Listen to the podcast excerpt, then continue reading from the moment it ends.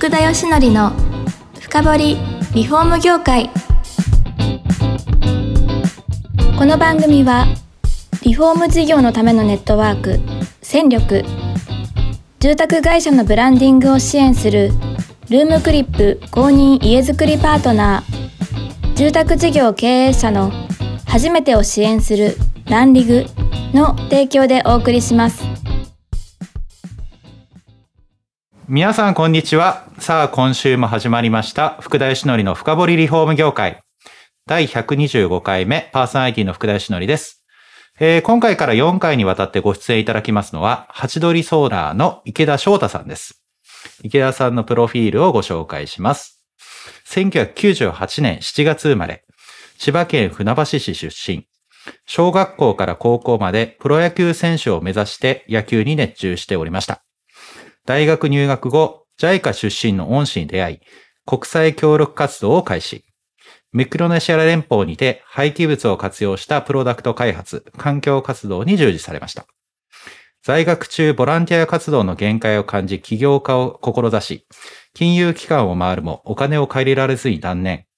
大学卒業後、ソーシャルビジネスしかやらない会社、株式会社ボーラレスジャパンに社会起業家として参画されました。2021年10月、日本の主電源を自然エネルギーにシフトするをミッションに、初期費用0円で導入できる定額太陽光サービス、ハチドリソーラーを設立。現在は同社の代表取締役を務めてらっしゃいます。そんな池田さんに今日は来ていただいてます。よろしくお願いします。よろしくお願いします。いやー、今、あれですね。福岡にいらっしゃいますけど、ね、千葉県出身と。そうですね。はい千葉の船橋で生まれも育ちもずっと過ごしてて、本当に社会人1年目のタイミングで福岡に引っ越したっていう形ですね。あ、そうだったんですね。は千葉県船橋。なんかでかい公園ありますよね。あー、ありますね。運動公園ですかね。はい。あの、なんか、すごい大きい公園がなんか私は覚えがあるんですけど、そこでじゃあずっと船橋で小さい頃は過ごされてたんですか？そうですね。もう、小学校も船橋市内の小学校でやってて、で、僕はずっと野球やってたんですけど、はい野球も本当に地元のチームに入ってっていう形でずっとやってて、はい。なので、その大きい公園の目の前にあるバッティングセンターにずっと通ってバッティングセンター行ってましたね。あ、そうだったんですか。はいや、でも、プロ野球選手目指したと相当やってたってわけですよね。そうですね。小学校3年生から高校3年生までずっとやってて、はいで僕はピッチャーだったんですけど、高はい校の時は、でも結局甲子園は行けずに、はい。でも、あの、野球で特待生で高校も入ってたので、はい。ストレート140キロくらいでしたね。すごい。いや、だって身長も結構、今、今何センチありました？身。長が今190センチですね。いやー、相当ね、もうイメージで速そうですよね。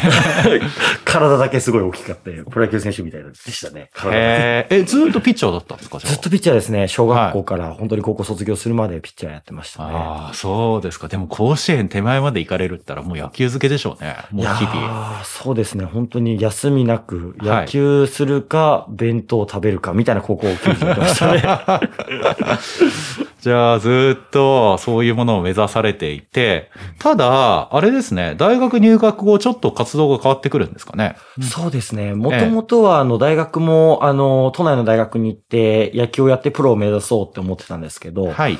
まあ、大学の、あの、野球のセレクション受からず、はい。で、大高校時代も勉強なんて一切してなかったので、ええあの、学力は本当にゼロベースっていう形で、行ける大、野球できる大学なかったんですよね。ええ。で、あの、行ける大学がたまたま千葉の大学であって、はい。そこに入学したら野球部もなく、はい。もうやることなかったので、はい。暇してお酒飲んでてって感じだったんですけど、あ、そうだったんですか。はいえ、どこででも、先ほどプロフィールで話をさせていただいたんですけど、この国際協力活動、はい。ここに、こう、なんか出会ったというか、何年生ぐらいの時だったんですかね、これ。本当に大学2年生の時はい。に、あの、自分のゼミの担当の先生が、はいあの、国際協力機関の JICA の出身の先生で、あなるほど。もう100カ国以上活動されてたんですよね。はい。で、その先生になんか、あの、池田くんはバイタリティやって暇なんだから、もっと社会に役立つことしなさいっていうふうに、すごい言われて、ええわかりましたと。でも何したらいいんですかっていうところで、あの、その教授が、あの、ミクロネシア連邦で、こう、研究活動してたので、はい。それについていったときに、結構自分の中でも、あの、貧困とか環境問題とか、そういう問題に対する考え方が結構180度変わって、はい。なんかこれ野球に変わる情熱を燃やせるものなんじゃないかみたいな。形で思ったのがきっかけでしたね。へえ、え、どんなことに行かれて衝撃を受けたんですか？なんか、あの、やっぱりこう、どっか途上国って言われる、僕はあんまこの表現好きじゃないですけど、はい。言葉って、なんかこう、か貧しいとか、なんかかわいそうみたいな印象が僕もずっと持ってたんですよね。はい。もちろんアルバイトしてる僕の方が、あの、国の平均賃金より全然高いですし、はい。でも向こうに行ってみたときに、圧倒的に自分より心が豊かな人たちしかいなかったんですよね。ななんかもう来たら初めましてなのに、もうファミリーになって、はい。ご飯食べさせてくれて、一緒に釜の飯食べて話してた時に、なんかもうシンパシーで心で繋がるみたいな部分があって、はい。なんかこの人たちお金持ってないけど、多分樽を知るというか、自分が暮らす豊かさを知ってる人たちだなと思って、なるほど。その時なんかはい圧倒的に自分が貧しいというか、精神的にですね。ねっていうのを思った時に、なんかこうはい自分もできることをこう恩返ししたいというか、なんかそういう思いになったのがこの時初めてで、はい。人生で初めて行った国がミクロネシア連邦だったっていう。なるほど。ねそうだったんですか。でも、その、やれることって、まあ、多分幅広くあると思っていて、あの、どういうことやりたいっていうのは当時あったんですか？全然なかったんですよ。はい。正直言ってなんか何ができるかもわからなかったし、ええただ初めて出会ったのがそのミクロネシア連邦で、はい。もう最後のなんか南国って言われてるぐらい、うんもう大自然でええ世界遺産もあって、もう見渡す限り海とはい。青い空とっていう感じだったんですよね。でも、あの、全部輸入品なので、はいゴミ山ができてるわけですよ、島の中に。い。で、なんかそれが僕が初めて出会った社会問題で、なるほあど。これってこんな綺麗な島なのに、物、ゴミを処理できないから貯めてるだけなんだっていう、あこのままだと人って住めなくなんじゃないかなみたいな。そういうことですね。え、焼却所とかみたいのはないってことですか？ないです。もう掘って埋めるだけなんですよ。そう、そうするとプラスチックとかはそのまま積み重なってくるってことですよね。そうなんですよ。ええで、国内で工場とかもないので、全部、あの、中国とかアメリカからの輸入品で成り立ってるんですよね。なるほだからこど。う、毎年こう、ゴミ山の面積が広くなってみたいなはい。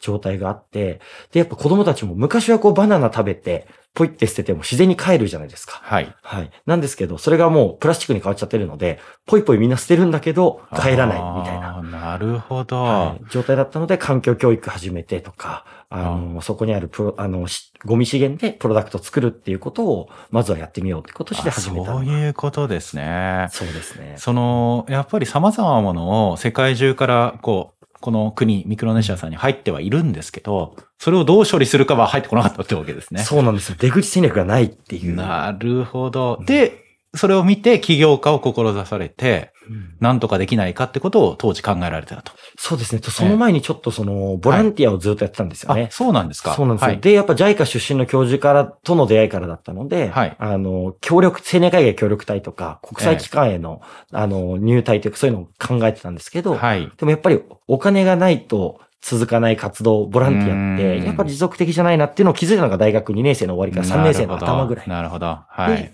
起業しかないなっていうふうに思ったって経緯ですね。いやーでもそう、どうビジネスにするかってなかなか難しいですよね。すごい難しいですね。え、どう、どういうこと考えたんですか？その時は。もともと学生時代に本当に浅はかな考えでやってたのは、向こうでハイタイヤが3万個ぐらいこう積み重なってるんですよ。あーええ全部国産のはい。日本の車なんですよ。はい。で、そのハイタイヤを使ったサンダル、うーん。タイヤサンダルっていうのを、はいあの、お金集めてやってっていうので、でももちろん売れないわけですよ、全然。はい。あ、これダメだってなって。はい。で、そこからは、あの、逆に、向こうでリサイクルしたプロダクトを、あの、外に出すと。で、プラスチックがすごく多かったので、ななんで、こう、プラスチッククをこう処理する機械を日本で特許を持ってる会社さんとかに、あの、会いに行って、見せてもらって、これを向こうに破砕機みたいな感じで、なるほど、なるほど。使えないはいかとかっていうのを考えたりはしてましたね。へえ、うんそれが、まあでもアイデアはいろいろあったんですけど、なかなかこう、うまく当時はいかなかったってことですか？全くダメでしたね。ええ正直言ってその PL とか BL とか CF とか、はいそう、あ BS か、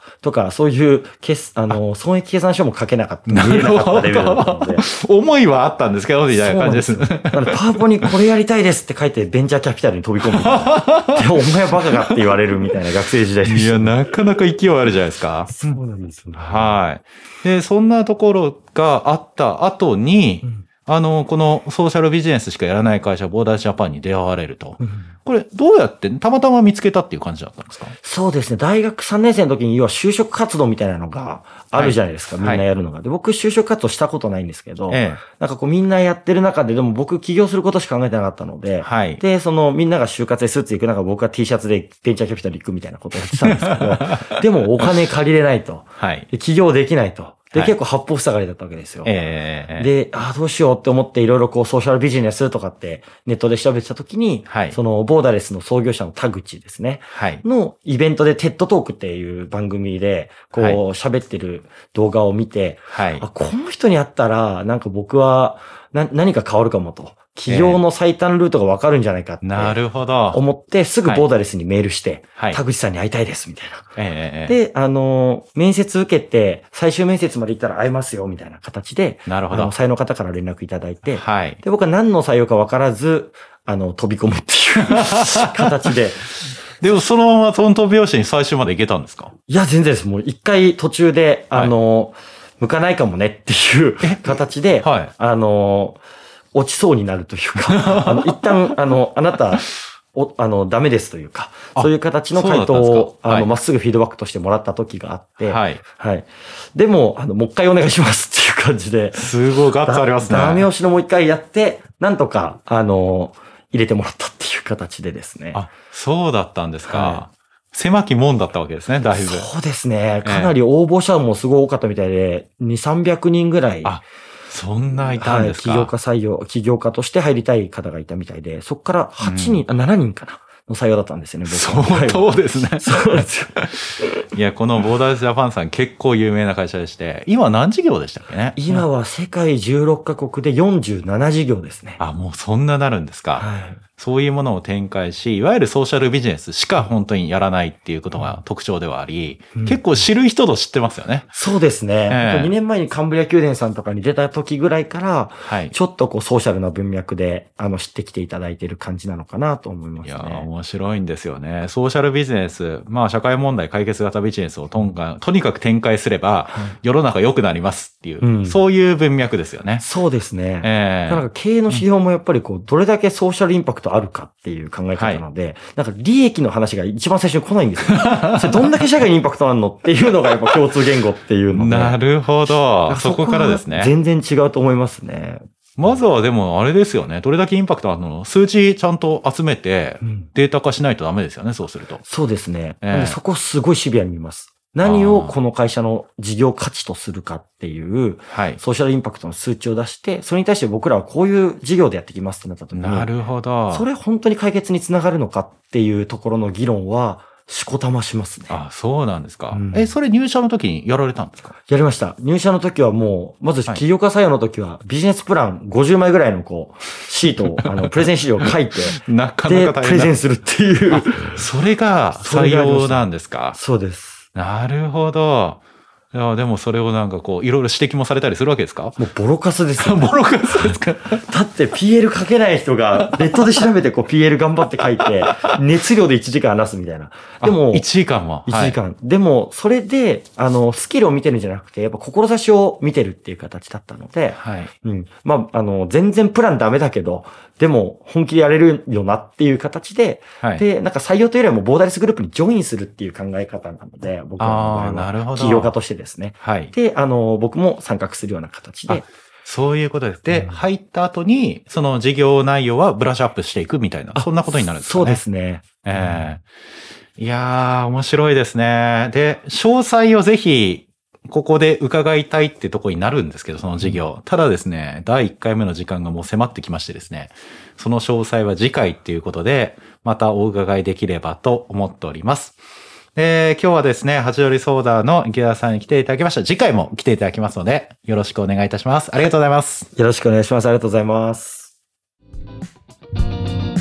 この番組は住宅業界に特化したコンサルティング会社ランリグが長年業界の今を追いかけてきた福田義則をパーソナリティに迎え確かな実績を持つスペシャリストを毎回ゲストにお招きしてお送りする番組です。